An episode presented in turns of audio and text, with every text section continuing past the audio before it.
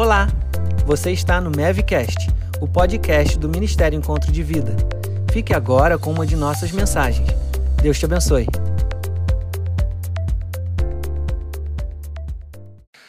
Bom, gente, estamos iniciando uma nova década, estamos iniciando um novo ano.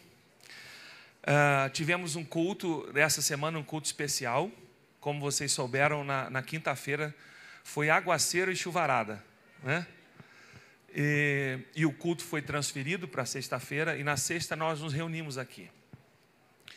Tivemos a oportunidade de receber aqui a família da Stephanie, são da Inglaterra, a Stephanie também é natural de lá, e os acolhemos. Foi um momento muito precioso da presença de Deus.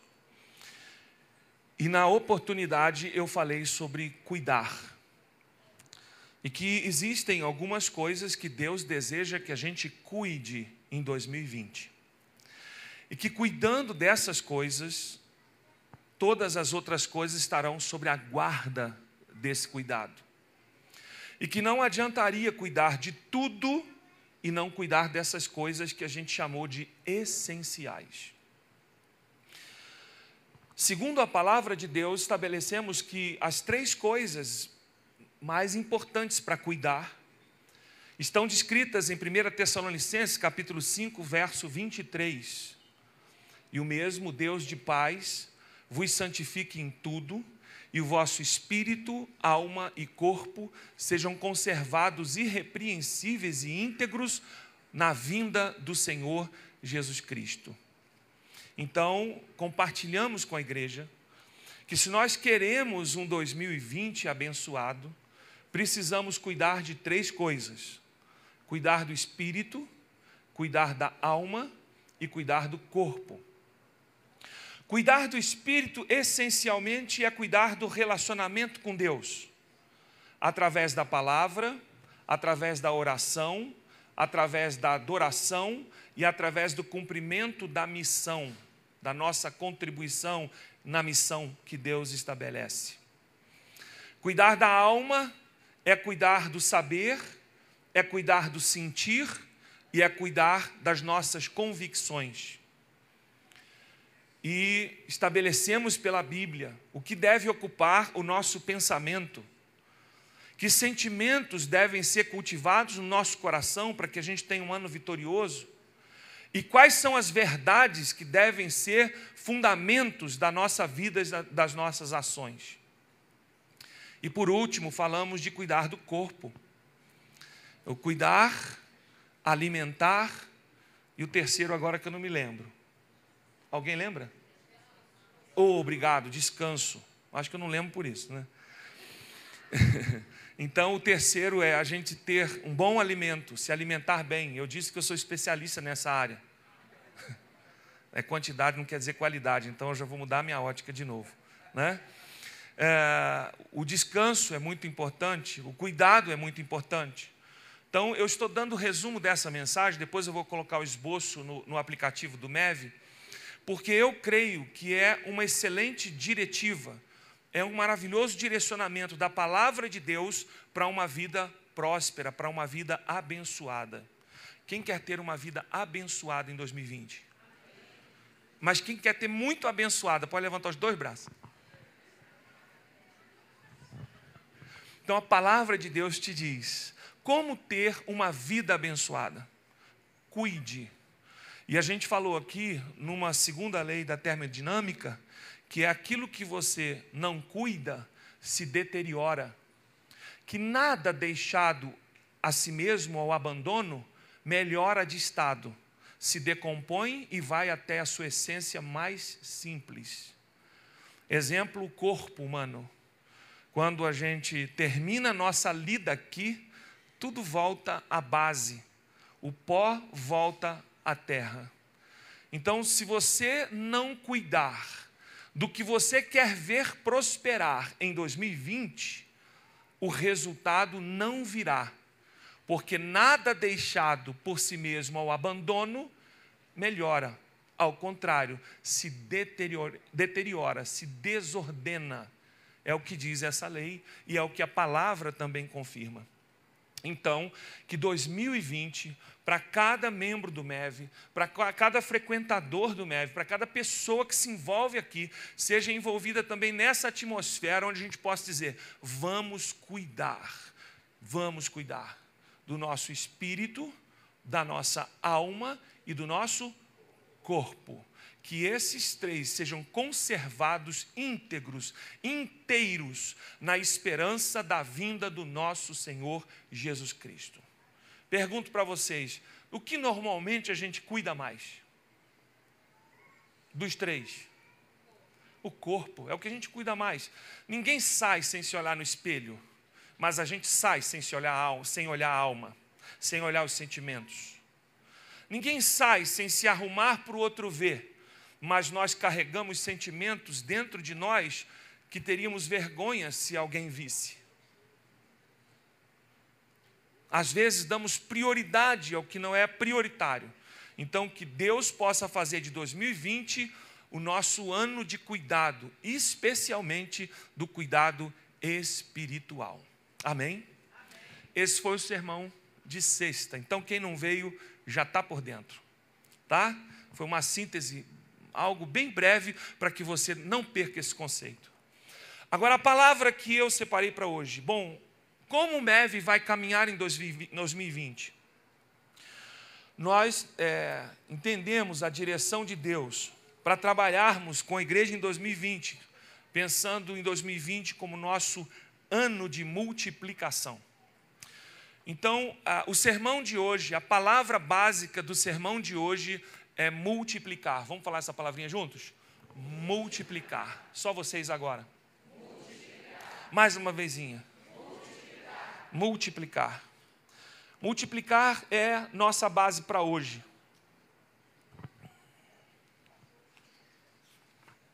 Deixa eu só localizar aqui para mim, para eu seguir adiante aqui. E são algumas coisas importantes que eu quero compartilhar com vocês. E servem como complemento daquilo que nós falamos na sexta-feira. Então, nossa palavra de hoje é multiplicação. Multiplicação é algo que nós precisamos cultivar na nossa vida em todo o tempo. E meu propósito hoje, ao pregar para vocês essa palavra, e a gente vai usar aqui a palavra de Deus como forma de consciência para a gente, de certa forma, eu quero incomodar você, num sentido positivo, trazer um senso de inconformação, onde a gente possa ver de alguma maneira que Deus tem mais para a nossa vida. Deus tem algumas coisas a mais para nós. E quando eu falo de inconformação, quando eu falo de lições, quando eu falo de aprendizado, alguns aprendizados a gente não tem se nós não nos lançarmos inteiramente. E alguns aprendizados são muito pessoais, eles são muito próprios, eles são muito singulares. E quando eu estava pensando nessa palavra, eu pensei em algumas coisas que eu aprendi na minha vida, mas que foram muito, muito especiais até hoje. E eu pensei em algumas coisas, dentre elas, por exemplo, quando eu aprendi a andar de bicicleta. Alguém aqui sabe andar de bicicleta? Legal. E eu me lembrei, e eu aprendi a andar de bicicleta na minha adolescência, de dois primos, o Maquir e o Valquir. E o Maquir tinha uma bicicleta com pneuzão mais grossão, o Valquir tinha uma, uma bicicleta que era Caloi 10, que era uma sensação na época. E eu, numa família mais pobrinha, não tinha bicicleta. Os meus treinamentos sempre foram com três rodas, né? Era o velocípede. Mas eu decidi arriscar e andar de bicicleta. E o Maquira, então, começou a dizer o que eu tinha que fazer. Ele diz: Olha, Vitor, você vai subir. A, a bicicleta é, é, é, um. Ele não disse assim, com essa liçãozinha tão explicadinha, né? mas disse: sobe, pedala e equilibra. Vamos, fala isso junto: sobe. sobe, pedala e equilibra. Eu falei: beleza, lição dada, vou à frente. E morava no Caxambu, Vila João Múcio. É, falei do trole na, na, na, sexta, hoje eu vou falar da bicicleta. E ele falou assim: vai até ali perto da casa da, da dona Maria e do seu Jair, que era na, mais na subidinha. Ah, já é um pouquinho íngreme, isso vai te ajudar, então você vai pedalando e fica tranquilo. E eu fui aprender a andar de bicicleta. Me lancei inteiramente nessa lição. Foi uma experiência maravilhosa. A rua era de paralelepípedo, né? E a bicicleta tinha freio, mas eu não tinha habilidade de lidar muito com freio. Quem está aprendendo sabe que sempre é o de, de trás, o traseiro primeiro. Eu vim e achei que estava tudo indo bem. Até que a bicicleta começou a ir um pouquinho mais rápido e até que eu apertei o freio da frente. Foi maravilhosa a experiência, foi linda. Mas mesmo tendo naquele momento me arranhado um pouco, eu vivi um prazer muito legal pela primeira vez de andar de bicicleta. E eu não desisti mais. Eu peguei e voltei, e algumas vezes alguém ia segurando, outras vezes soltava, e eu ia com meu pai para a Vila Canaã, e a gente ali aprendeu, e eu aprendi através dessas experiências a andar de bicicleta. Por mais que ele me dissesse o que fazer, tinha algumas coisas que eu tinha que experimentar integralmente. Para você viver algumas coisas em Deus, vai ser você e Deus. Deus chega para você e diz assim: sobe, pedala e equilibra. Ele dá as lições e as direções. A Bíblia às vezes diz assim para a gente. E algumas vezes a gente não consegue ir até o fim, não consegue manter tudo, mas levanta, sacode a poeira, dá a volta por cima, sobe de novo, usa a palavra como tua guia e Deus vai dar a você o aprendizado que você precisa. Quem pode falar amém? amém? Segunda lição que eu tive na minha vida e aprendizado foi a nadar. Eu confesso a vocês que eu não me lembro quem me ensinou a nadar com tanta clareza que eu lembro quem me ensinou a andar de bicicleta. Mas eu me lembro do lugar, era o Sesc de Nogueira. Eu me lembro que foram várias experiências e eu ficava na borda da piscina, no parte rasa, e alguém dizia assim: vai. E me esperava mais ou menos no meio, e eu sempre fui meio cansadinho, né? aí no meio alguém me ajudava, até que eu consegui é, nadar a piscina toda. Na vida não é diferente, algumas experiências você vai viver só você. A terceira experiência, eu acho que essa muita gente já viveu como eu, é a experiência de aprender a dirigir. Quem? Quem? Tem gente aprendendo até hoje. Né? Até hoje, está habilitado, mas está aprendendo ainda. Não é uma coisa tão fácil, é? É muito complexo. Eu me lembro, é, eu aprendi numa Brasília, e eu acho que era amarela. E não lembro o nome do meu instrutor, mas eu lembro que era um volante bem grandão a Brasília, né? Mas tinha uma boa visibilidade, tinha uma, uma boa visibilidade da frente, de trás. E foram muitas experiências e havia desafios. O grande desafio para quem aprende a dirigir em Petrópolis é subir aonde? Hã? A ladeira da antiga Batata James, né? Batata James, sei lá como é que era o nome. Valparaíso, não era ele? Ali era o teste de ferro para quem aprendia. Ah, na, na vida cristã não é muito diferente, não. Tem sempre alguns testes que Deus vai botando no meio do caminho. Tem esses testes para gente. E consegui vencer. Uma hora o carro morre, outra hora você engasga uma marcha, outra hora você solta muito rápido a embreagem e ele dá um salto. Eu comprei um Del Rey e eu fui muito feliz lá para Santana do Deserto, para aquelas áreas lá, Werneck com o pastor Adilson. E o pastor Adilson disse para mim: Rapaz, você aprendeu a dirigir aonde? Eu falei: Por quê? Ele falou: Você, você dirige, parece um cabrito o carro. Falei: Mas por quê? Porque ele vai dando saltos eu não, não dominava bem a embreagem. Demorou para eu chegar lá. Bom, eu contei isso tudo para dizer a você: você deve ter tido os teus aprendizados, seja andando de bicicleta, seja nadando, seja aprendendo a dirigir. Talvez você tenha coisas que você não se lançou até hoje porque você temeu e disse: Não, eu não, não vou conseguir, isso não é para mim. Mas eu quero te desafiar hoje a se lançar. Eu quero te desafiar hoje a se colocar disponível para alguns aprendizados que Deus tem para a tua vida. Porque as lições que Deus vai te dar servem para a vida inteira. E as coisas que você aprender em Deus vão frutificar em todas as áreas da sua vida. E eu quero dizer que multiplicar faz parte do nosso DNA. A gente não precisa fazer força para ser assim. Deus nos fez com capacidade de multiplicação. E eu comecei a olhar na Bíblia e ver que isso é uma verdade. Tudo que Deus faz no início, Ele fez com poder de multiplicação. Gênesis 1, 28, se puder colocar esse texto aqui.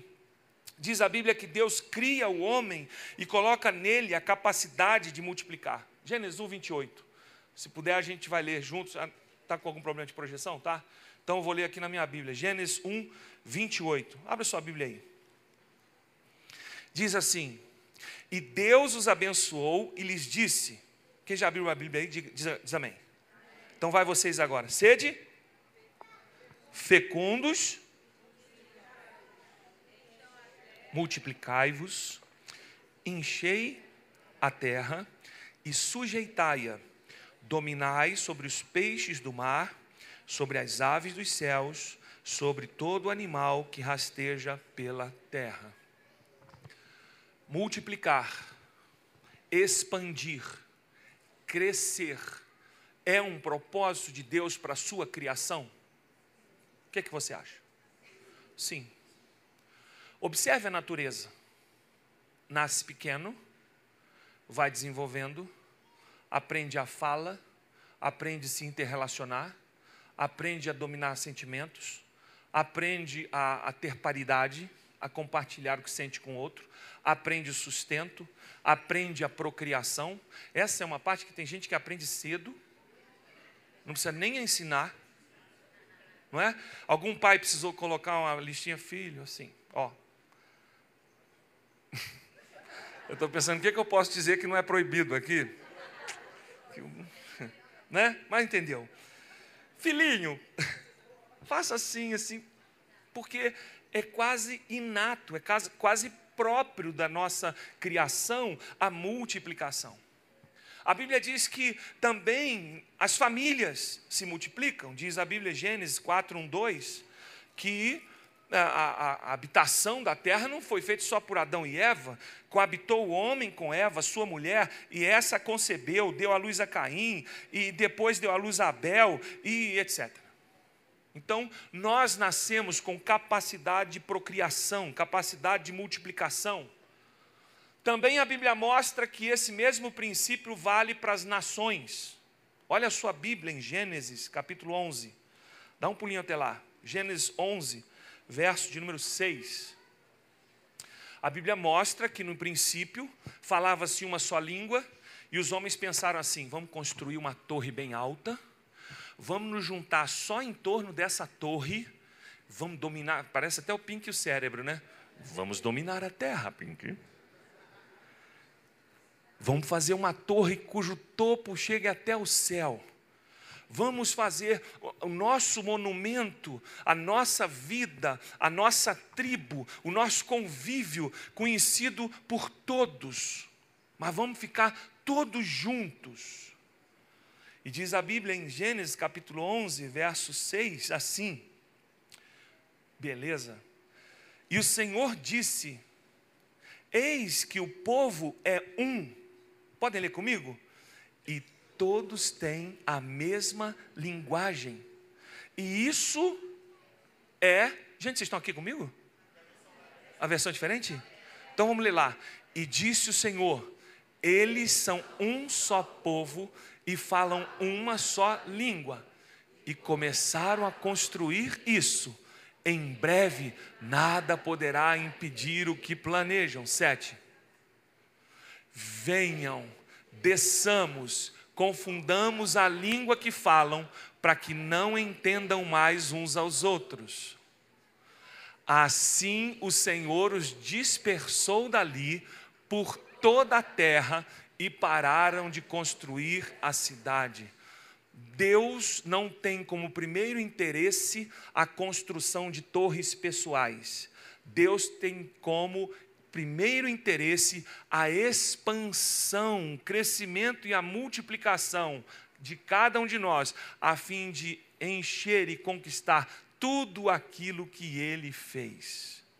Você pergunta assim: de onde surgiram as nações? Foi daqui. De onde surgiram as línguas das nações? Foi daqui. Do propósito de Deus que o homem expandisse, que o homem crescesse, que o homem multiplicasse. E é assim também com respeito à igreja. Atos capítulo 2, verso 37. Abram lá comigo. Atos capítulo 2, verso 37. Se você puder anotar algumas dessas coisas, elas serão importantes para você. Vai por mim. Atos capítulo 2, verso 37 em diante. Eu estou usando a versão revista e atualizada. Diz assim: Ouvindo eles essas coisas, compungiu-se-lhes o coração e perguntaram a Pedro e aos demais apóstolos: Que faremos?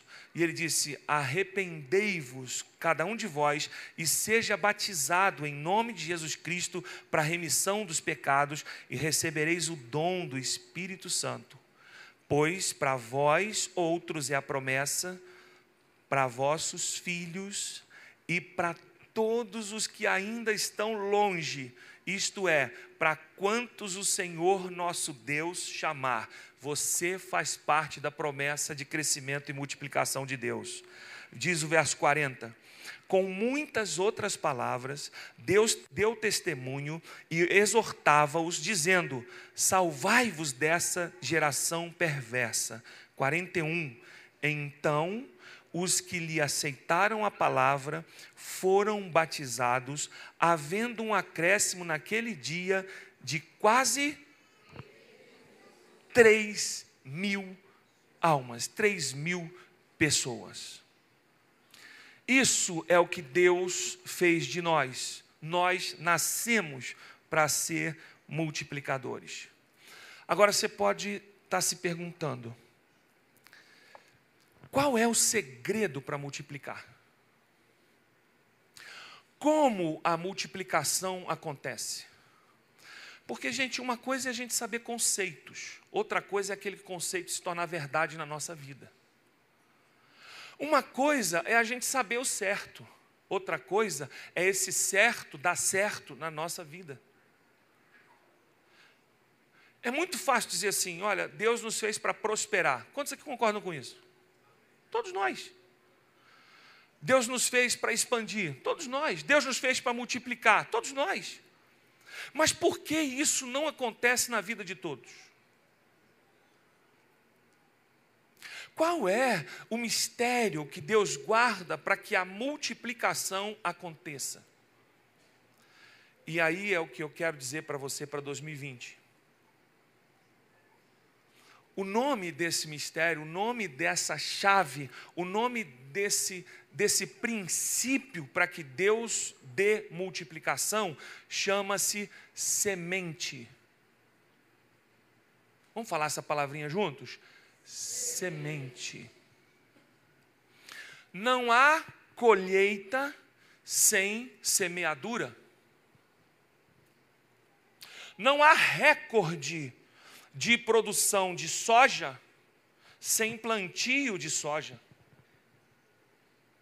Não há exportação para os Estados Unidos de laranja sem um agricultor brasileiro semear no campo sementes de laranja. O segredo que Deus guarda para a multiplicação, que nem é segredo, está revelado na palavra, está revelado na Escritura, é semente. Então, se Deus quer a sua multiplicação em 2020, que sementes você tem que usar para que sua colheita seja farta? O que você tem que lançar na vida para que você colha de Deus frutos conforme a sua palavra? Eu encontrei três sementes, existem mais. Mas hoje eu vou falar de três sementes que a gente pode usar em 2020 para multiplicar e que a própria Bíblia designa que são sementes que geram uma grande ceifa. Alguém quer arriscar uma aqui?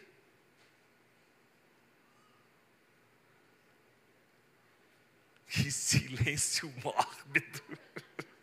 Não quer arriscar, não? Vai que eu dou um furo, né? Jogar na Mega Senha. Hum. Pela palavra, a gente encontra algumas sementes que produzem a sua espécie, que produzem, resultam conforme a sua natureza. E hoje eu vou falar de três. A palavra de Deus, vamos repetir comigo. A palavra de Deus é uma semente. Bianca, no momento da oração, começou com uma narrativa bíblica de Gênesis 1. E a frase que ela deu foco foi: E disse Deus, haja luz, e houve luz. A palavra de Deus tem poder para gerar, tem poder para fazer nascer, tem poder para ressuscitar, tem poder para fazer com que as coisas floresçam, tem poder para que a semeadura venha. A palavra de Deus. É ou não é verdade que a palavra de Deus é que um dia transformou a gente pelo Espírito Santo? É ou não é verdade que nós viemos à frente a um apelo, movidos pela força da palavra de Deus na nossa mente e no nosso coração?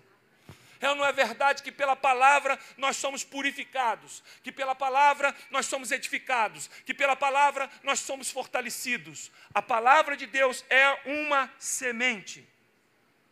Abramos a Bíblia em Mateus 13, 1 a 9. Mateus 13, 1 a 9. Quer multiplicar? Então usa a palavra a teu favor.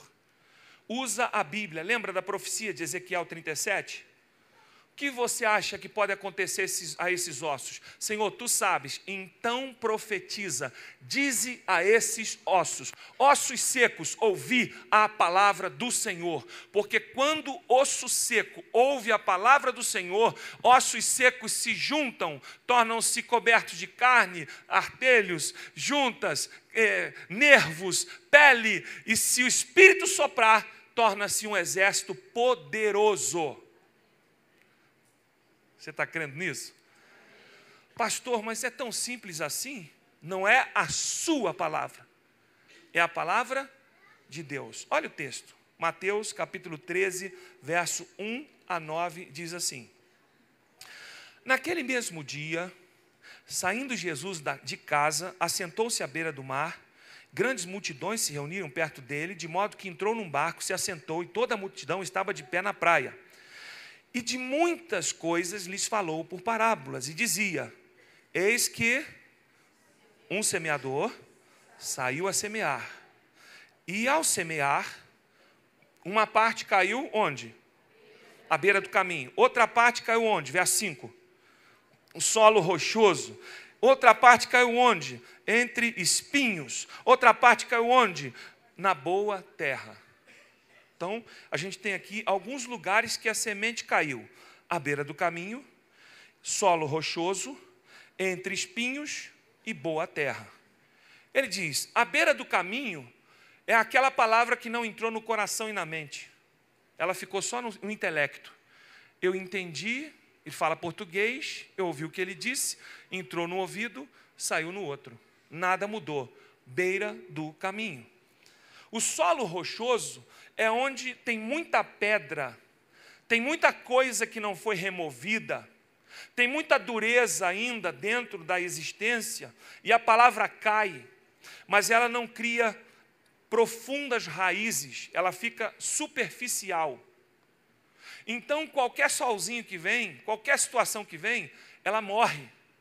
A plantinha morre. Tem crente que é assim, tem crente plantinha. Já conheceu algum crente plantinha? É o crente que ele vem com muito entusiasmo, toda alegria, ele é o ápice do ápice. Lembrei de uma coisa agora. Está lá em cima, mas vem o sol, vem uma situaçãozinha adversa que ele sente um pouquinho de desconforto, ele não sobrevive como crente porque ele não tem raiz profunda.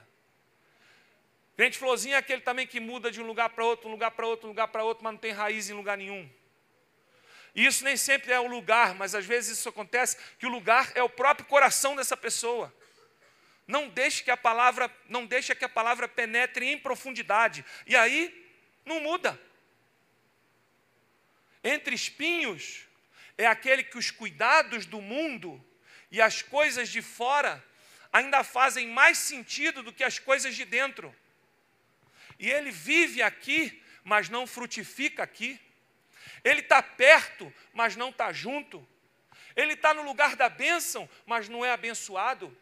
E vai vivendo uma vida muito aquém daquela que Deus tem para a sua vida, para Ele mesmo. Mas tem a boa semente, a boa terra, perdão. Diz a Bíblia que quando a semente cai em boa terra, ela frutifica, ela gera 30 por 1, 20 por 1, 50 por 1, 100 por 1 se nosso coração e mente for uma boa terra, Deus poderá produzir coisas maravilhosas em nós. E qual é a semente? A partir do verso 10 é explicado que a semente é a palavra de Deus. Deixa eu te falar uma coisa agora, olha para mim. Deixa a palavra de Deus entrar. deixa a palavra de Deus entrar. Estar aqui não é sinônimo de que você ouviu a palavra de Deus. Apocalipse diz assim: aqueles que têm ouvidos para ouvir, ouçam. Tem gente que tem ouvido, mas não tem ouvido para ouvir ouve o que é natural, ouve o que é físico, ouve o que é superficial, mas não deixa a palavra entrar. A semente que é a palavra pode produzir coisas poderosas na sua vida em 2020. Está diante de uma aflição? Deus é meu escudo forte, meu protetor, não me desamparará. Está diante de ameaças, eleva os meus olhos para os montes, de onde me virá o socorro? O meu socorro vem do Senhor Jeová Está se sentindo sem pastoreio? O Senhor é meu pastor, nada me faltará. Está sentindo o calor da vida? Aquele que habita a sombra do Altíssimo, ele habita e é protegido. A palavra de Deus tem resposta para a sua vida. Semeie a palavra de Deus.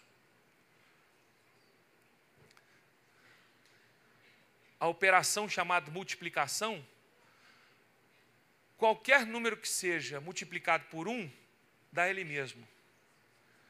Significa que se as coisas de Deus em você só ficarem em você, vai ser só você até o fim. Mas se você incluir mais alguém, e incluir outro alguém, incluir outro alguém, o que está em você vai para a tua família. O que está na tua família vai para o teu bairro. Está no teu bairro, vai para a tua cidade. Está na cidade, vai para o teu estado. É por isso que dois mil anos depois de Cristo, nós servimos a Cristo, porque alguém decidiu fazer além de si mesmo. Que Deus nos dê graça para compartilhar a Sua palavra. Segunda semente bíblica que você deve semear chama-se dinheiro. Estão comigo aqui? Então diga: dinheiro. Eu, eu podia dizer recurso. E no fundo, recurso é mais abrangente. Mas eu quero dar uma futucada hoje na gente. Dinheiro. Porque a gente não tem que ter medo de falar disso. Deus tem prazer na nossa prosperidade. Deus prosperou Abraão, Deus prosperou Isaac, Deus prosperou Jacó, Deus prosperou seu povo, Deus prosperou seus discípulos. Ah, pastor, onde está um discípulo rico? É, porque o evangelho chegou até hoje. Onde um profeta passava, alguém construía um quartinho e dizia: Fica aqui, essa vai ser tua casa.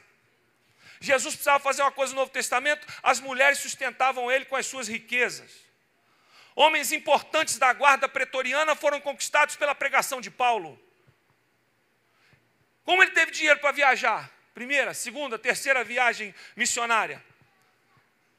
Lê a epístola de Filipenses.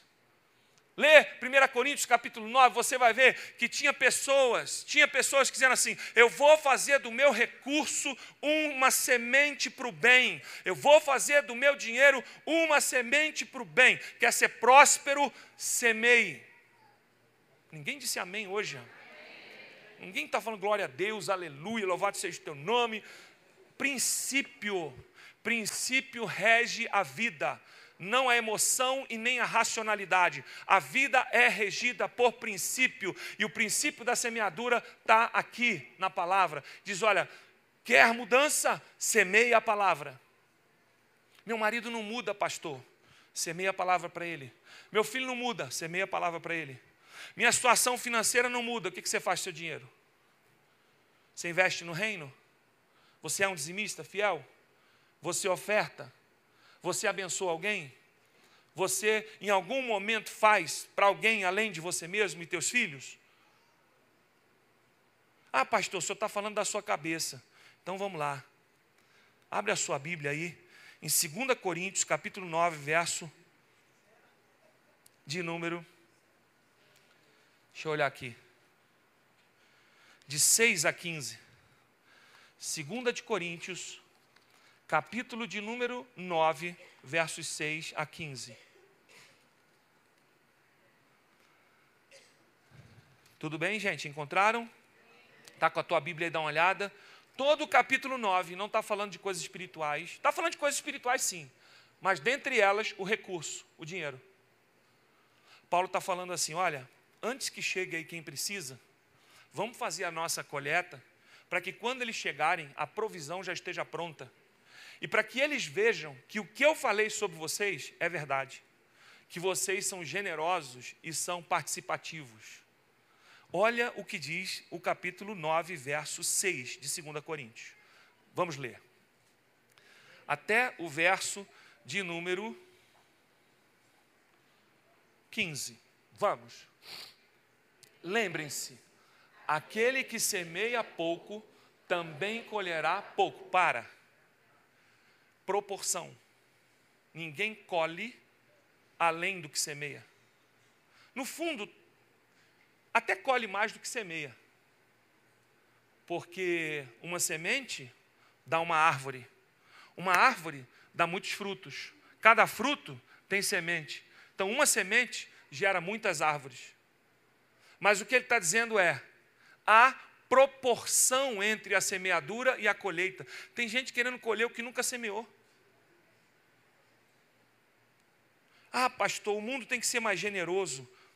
Ele não ajuda nem a vizinha quando falta o arroz. O mundo, a igreja tem que ser melhor, pastor, tem que olhar a causa dos, dos necessitados. Nunca pegou uma roupinha velha e compartilhou com alguém. Nunca tirou do seu para abençoar além dos seus.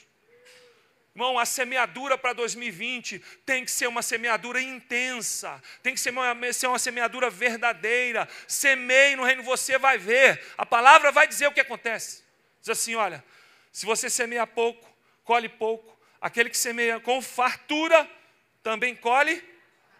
E pastor, a, a Bíblia está mentindo. Eu, eu semeei muito, não colhi nada. Tem alguma coisa errada com esse princípio aí. Ou você não está semeando na coisa certa, ou não está semeando do jeito certo, ou não está usando a semente certa. Vamos adiante. Sete. Seis, né? Cada um, olha, cada um, isso é coisa singular. Lembra da bicicleta? Lembra do nadar? Pastor, minha mãe é dizimista.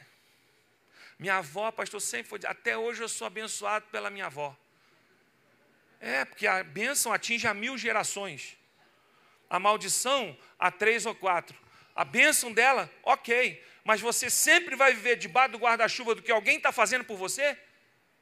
Ou você vai dizer, não, Deus, eu quero fazer para que coisas boas aconteçam na minha vida. Cada um dê conforme determinou em seu coração, não com ou por. Ah, pastor, se tiver que fazer, eu vou fazer, né? Tem que fazer. É isso que Deus quer na vida cristã? Deus quer voluntariedade, pois Deus ama, Ele ama a todos, mas a Bíblia diz: Ele ama quem dá com alegria. Como é que você participa da oferta? É sempre um assunto caroço para você? É sempre um momento que você fica constrangido?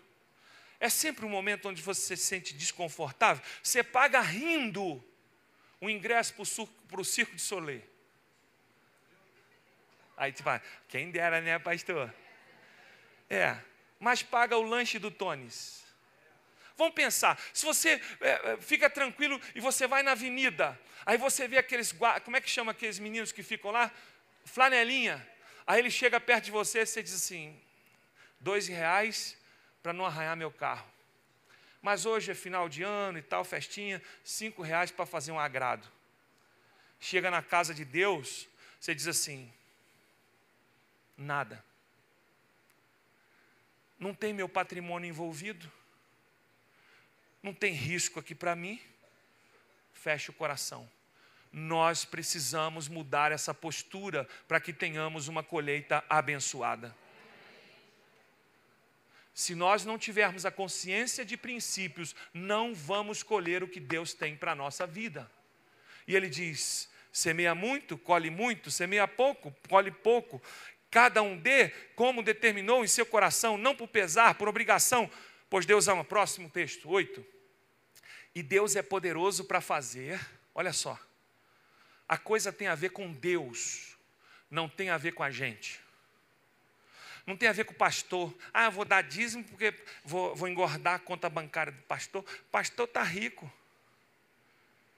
Pastor é ser humano como qualquer outro. Tem que comer, vestir, morar. Tem que ir para casamento vestir um terno bonitinho. Tem que ir para festa de aniversário se vestir direitinho. Essa roupa que eu adotei no MEV é maravilhosa. Me poupou alguns reais com exceção de casamento, que se não for aqui e não for, for uma cerimônia mais formal, tem que ter o terninho. Não tem a ver com quem você dá. Tem a ver a quem você está honrando quando dá. Palavra. E Deus é poderoso para fazer que lhe seja acrescentada toda a graça, para que em todas as coisas, em todo o tempo, tendo tudo que é necessário, vocês transbordem em toda boa obra. A obra tem que transbordar, a boa obra tem que transbordar. Se a gente agir assim, Deus honra a sua palavra, porque ele não é homem para mentir e nem filho de homem para se arrepender. Deus é fiel com o que ele diz. Ou você crê na palavra ou não crê na palavra. Próximo como está escrito, distribuiu, deu aos seus, deu os seus bens aos necessitados. A sua justiça dura para sempre. A relação entre a graça, Deus e o que a gente faz. 10.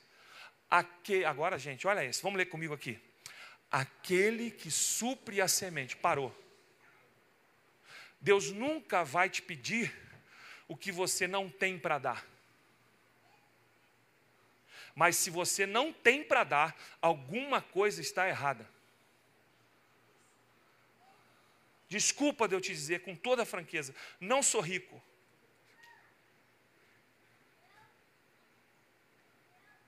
Mas o que a Bíblia diz é que quem é encarregado de suprir é Deus diz: olha, aquele que supre a semente, qual é a semente? A palavra, é ele que supre. Qual é a semente? O recurso, o dinheiro, é ele que supre. Aquele que supre a semente é o que semeia, e dá pão ao que come, também lhes. Nunca pense que o que você deu vai te fazer falta. Pastor, eu vou entregar hoje, ó, vou entregar meu dízimo porque eu sou obediente, mas eu sei, eu sei, eu vou entregar hoje, vai faltar amanhã. Entendeu nada. Ele suprirá. Ele, ele não aumenta só a. Percebe? Ele não aumenta a colheita, ele aumenta a. Porque a colheita é fruto da. Se você não semeia, não colhe. E fará crescer os frutos da sua justiça. Vê que ele está falando de dinheiro. Está falando de recurso, mas o recurso repercute em justiça, repercute em graça, repercute em relacionamentos, repercute no reino de Deus. É assim que funciona. Adiante. Vocês, vamos juntos agora, gente. Essa com força para 2020, vai. Vocês serão enriquecidos de todas as. Não, gente, vocês não acreditaram na palavra, não. Vamos junto, vai. Vocês serão enriquecidos de todas as formas para que, parou, para que Deus enriquece? Para que Deus prospera? Para que Deus supre? Para que Deus dá a semente?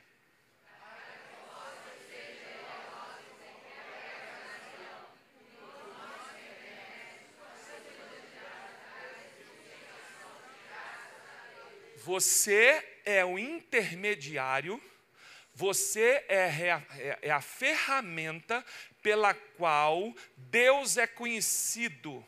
São através dessas suas ações que Deus supre outros.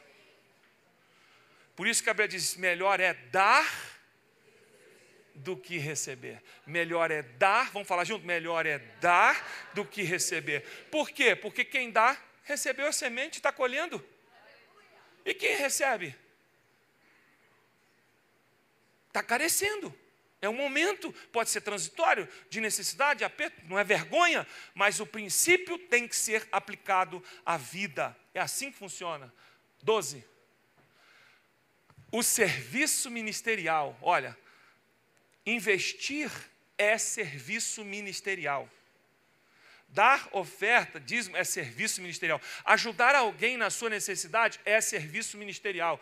O serviço ministerial que vocês estão realizando não está apenas suprindo as necessidades do povo de Deus, mas também é amor manifesto. Lembra o que a Bíblia diz? Olha, vem alguém necessitar, dá a parte do Senhor, despede e manda aí com a bênção de Deus. A Bíblia manda ajudar, suprir. Eu creio que esse ano o Ministério de Ação Social vai ser mais abençoado que já tem sido. A maior doação que recebemos esse ano foi de um colégio.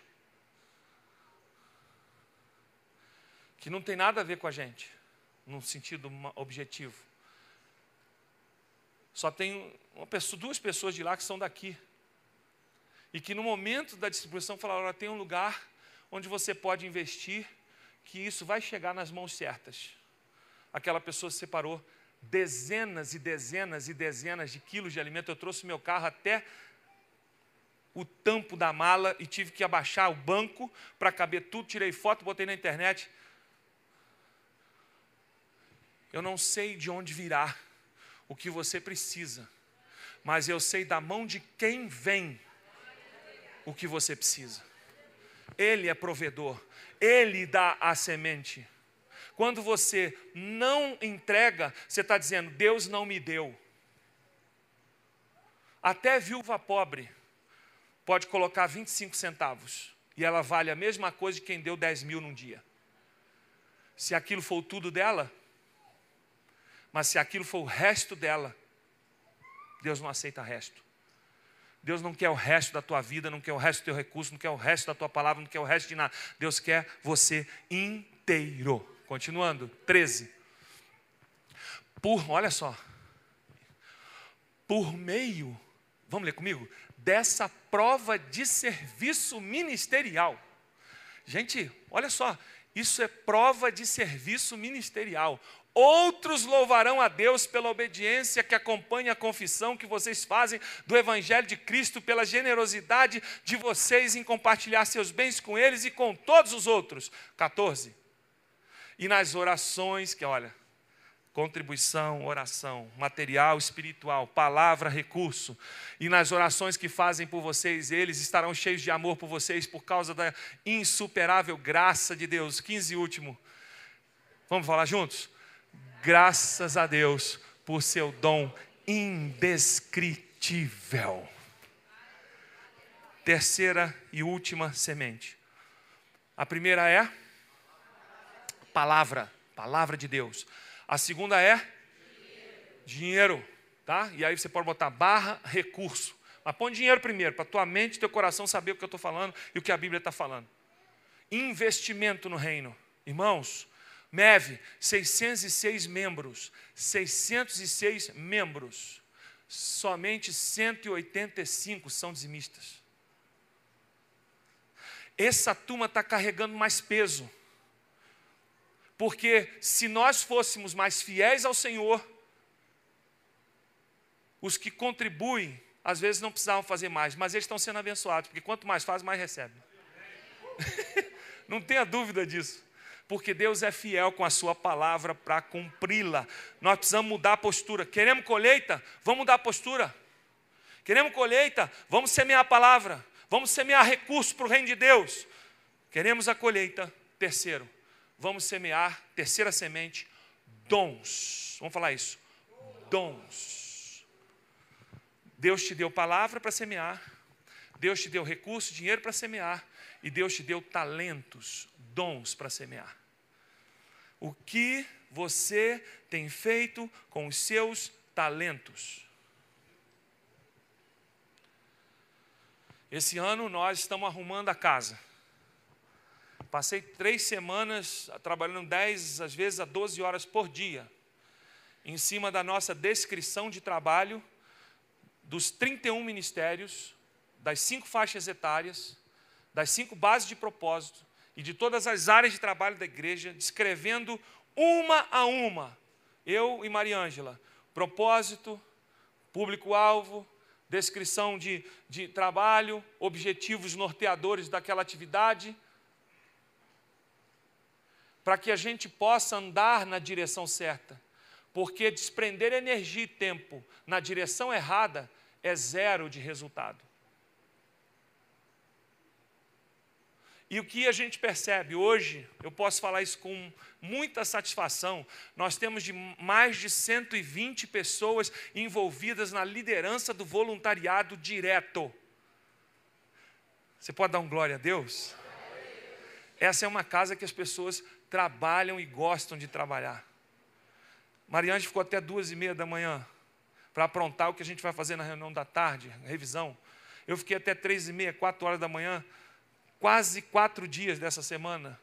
Mas não estou falando isso para aparecer, é para dizer para você que o que aparece aqui é só a ponta do iceberg. Tem muita coisa por detrás desse encontro que você não conhece. Ser pastor é bom, né? Chega lá, fala 40 minutos aí, está com a vida garantida. Para falar 40 minutos tem que estudar 5 horas. Estou lendo Bíblia e aprendendo desde que eu tinha 12 anos de idade na escola dominical, em seminário e em outros, porque a gente não para nunca. Ah, ser pastor é bom, né? É só ficar para lá e para cá? É. Vai visitar CTI seguidamente. Vai fazer reconhecimento de corpo no necrotério e consolar uma família que perdeu um menino. Vai no mesmo dia rir com quem ri, chorar com quem chora. Não é à toa que uma das áreas mais esbagaçadas na vida de um pastor são suas emoções. Suicídio direto, pastor. Não é uma defesa de causa, eu estou falando que o reino é maior do que o que você vê na reunião. A reunião é, talvez seja a melhor parte. É a parte do convívio, é a parte do amor, é a parte do encontro. Use o seu dom para Deus. Você vai dizer para quem está ao seu lado assim: use o teu dom para Deus. Não, está fraco. Usa teu dom para Deus. Canta, canta para Deus. Toca, toca para Deus. Sorri, sorria para Deus. É banguelinho, mostra a gengiva para Deus. Essa é velha, né? Faz para Deus. Ah, vou fazer para quê, pastor? Tem gente que, quando sai da evidência, some. É o cargo, às vezes eu recebo pedido de mães, pastor, você pode me ajudar? Aqui até que não, graças a Deus. É, é pastor, pode me ajudar? Dá um cargo para o meu filho. Meu filho está bebendo, fumando, cheirando, indo para lá, para cá. Dá um cargo para ele. Eu falei, irmã, você quer que eu premie o seu filho por esse tipo de vida que ele está levando? Não, pastor, porque o cargo traz responsabilidade, a responsabilidade segura. Aí é segura, ele vai ser bom. Ah, tá de fora para dentro. Como é que Deus age? de dentro para fora. Muda por dentro e Deus vai colocar tudo que você pode ter na sua mão. Mas você pode lutar o que for por fora. Se dentro não mudou, tudo vai escorrer de entre os seus dedos. Princípio. Princípio. Estou aproveitando que eu vou sair de férias, então estou falando o que eu quero. Vocês vão ter 20 dias de descanso agora. Dons. Mateus 25, 14. Já estou terminando, gente. Me aguenta só hoje. Mateus 25, 14. Eu falo isso todo culto. Isso. Vamos lá. Juntos. E também será como um homem que, ao sair de viagem, continua.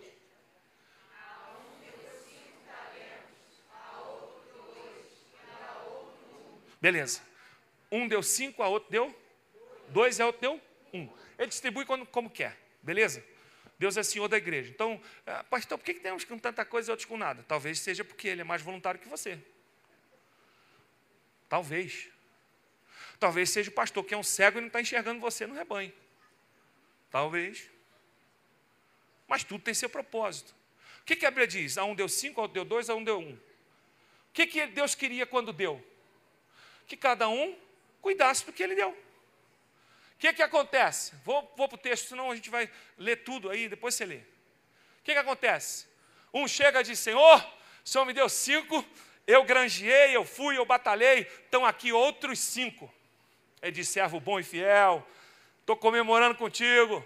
Outro foi: Senhor, tu me deu dois, está aqui os dois, eu multipliquei, fui, ganhei. O que tinha um foi: disse, Senhor, eu sei que tu és Deus severo. Olha só. Eu, oh, desculpa. Às vezes desculpa é terrível. Melhor não falar nada. Desculpa. Senhor, eu, eu sei que tu és Deus severo, que o Senhor exige colheita onde não houve plantia, que o Senhor exige colheita a quem o Senhor não deu semente. Ele está falando a verdade? Quantos talentos ele tinha? Um. Então eu peguei eu cavei um buraco, eu escondi na terra, e agora que o senhor voltou, aí eu descavei de novo, peguei, estou te entregando o que é teu. Ele disse: servo mau, infiel. Ao menos se você tivesse pegado esse talento e colocado no banco para render juros, pelo menos eu teria recebido sem a inflação ter comido esse recurso. Então, porque você, você agiu assim, até o que você não tem te será tirado. Pegou o que tinha um e que não multiplicou, colocou na mão do que tinha dez, e que agora já tinha vinte, e que passou a ter vinte e um. Aí você diz: que injustiça! Semeadura, colheita. Fé, resultado. Use os teus dons para Deus. Nós temos 31 ministérios. 31. Pois durante o mês você vai vendo. Onde você pode se envolver? Pastor, eu não tenho tempo, eu estou aqui assim, ó. Mas eu posso, quando eu vier no culto, dar um sorriso e um abraço. Beleza, vai para o acolhimento. Pastor, eu amo doce. Hum, meu fraco é doce. E Deus está me provando nisso, eu tenho que melhorar. Beleza, vai para a recepção e distribui bala. Pastor, meu negócio é fazer bolinho, vai para a cantina.